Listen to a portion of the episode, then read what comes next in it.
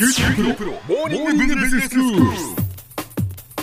今日の講師は九州大学ビジネススクールでファイナンシャルマネジメントがご専門の平松卓先生です。よろしくお願いします。よろしくお願いします。えー前回から WTO について先生教えていただいています、まあ、世界貿易機関。WTO のその前身は GATT だったというお話と、で最近はその WTO が機能不全になっているよというお話などをしていただきましたけれども今日は先生どういうお話でしょうか？え新しいルール作りという点ではですね機能不全に陥っている WTO なんですけれども、ええまあ、これまでのところですねあの加盟国間のその紛争処理という意味ではですね、まあ、非常な実績を上げてきたんですね。うんまあ、今日はその紛争処理の機能についてお話をしたいと思います。はい WTO の前身の GATT の時代はですねあの加盟国間でのその貿易取引等で紛争が生じた場合にはですね、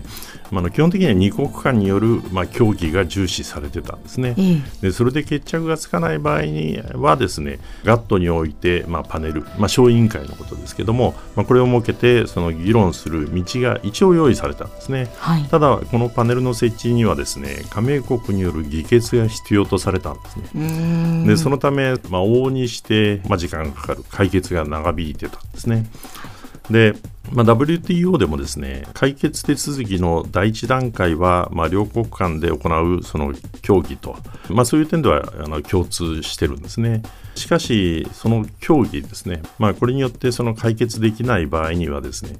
全加盟国により構成される紛争解決機関 DSB っていうんですけれども、はいまあ、あのここにそのパネルの設置をパネル小委員会ですね、うんの設置を申し立てることができるんですね。ええでこの DSB はですね加盟国からパネルの設置の要請があった場合にはですね全加盟国がパネルを設置しないということでそのコンセンサスが成立しない限りはですねパネルの設置を行うことになってるんですね。あということはまあ大体パネルが設置できるような状況になっているということですね。はいえでまあ、パネルは原則として設置後6ヶ月のうちに、まあ、決定を行って、まあ、報告書をこの DSB に提出することになっています。はい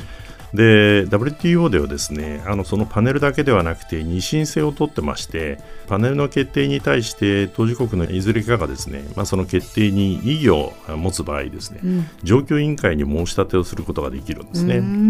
でこの状況委員会は申し立て後ですね原則60日のうちにですね決定を行ってで第2審が最終審であってですね紛争解決機関は、まあ、その結果を採択すると、まあ、いうことになってですね加盟国はそれに沿って、まあ、必要な改善措置を、まあ、取ることが求められるわけです。はいでガット時代に WTO に持ち込まれた紛争件数というのは、まあ、年平均で6、7件だったんですけれども、ええ。まあ、WTO になってからはですね年平均25件程度までです増えてきていると、まあ、いうことですね、まあ、それだけ解決しているあの件数が多いということですね。ええで日本が関係した例ではですね2002年の米国鉄鋼輸入セーフガード措置の問題や2012年のですねあの中国によるレアメタル輸出制限措置、あえーまあ、これらに対してあの日本が申し立てを行ったというのはいはい。があるんですけれども、まあ、これあのいずれもですね上級委員会の審議まで行ってですね、まあ、結果的に日本の申し立てが認められたと、まあ、いったことがあります。はいでしかし、この WTO の紛争処理機能についてもですね、まあ、問題がないわけではないんですね。えーまず第一にその発足当初よりですね提訴された国などが、まあ、紛争処理機関の決定に従わない不履行の問題がまあまあ見られたんですね。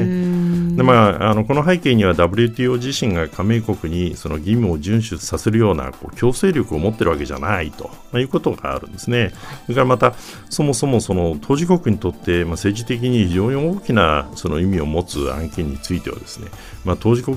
政府自身にとっても対応が難しいと。ただまあそれでもですねあの不履行案件の割合はまあそれほど多いわけではなくてですね貿易の自由化という、まあ、大きな目的に照らして加盟国がおおむねですね WTO の決定を尊重してきたことから機能を保ってきたということが言えると思います。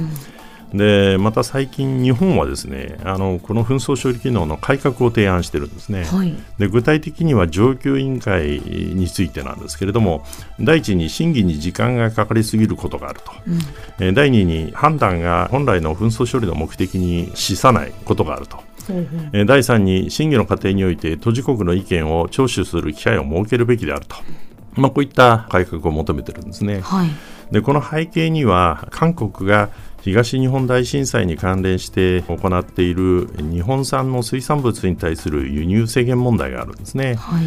で日本がこの問題を WTO に提訴してでパネルが、えー、韓国による WTO の協定違反是正措置が必要だと、まあ、いう報告を行ったんですけれども、まあ、それに対して韓国が上訴した結果ですね上級委員会が、まあ、パネルの決定の一部を覆してですね是正措置の必要性を認めない報告を行ったんですね。でまあ、これが実質最終審であるがためにですね、まあ、日本の訴えが却下されたんですね。はい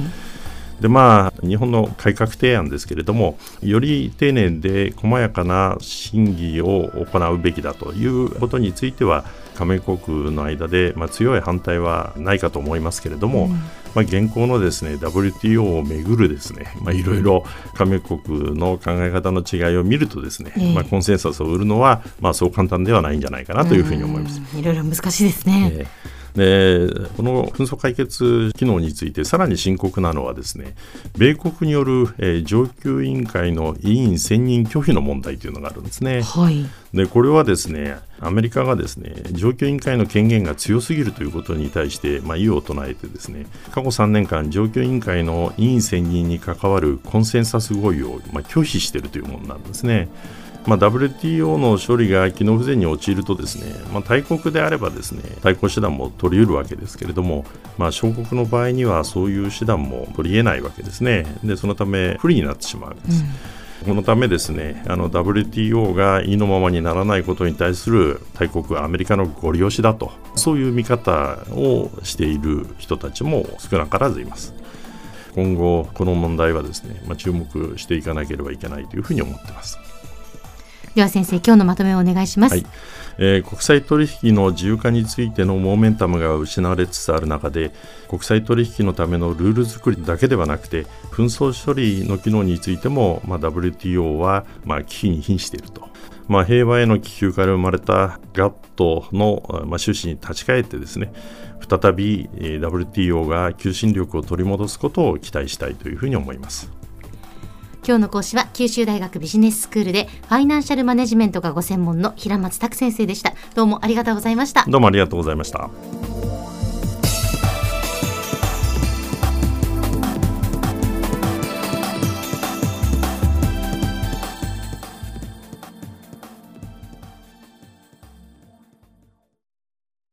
QT PRO は通信ネットワーク、セキュリティ、クラウドなど QT ネットがお届けする ICT サービスです九州中に展開した光ファイバー網を基盤に一番身近なビジネスパートナーとして九州の企業自治体の皆様をサポートします。詳しくは QT プロで検索を。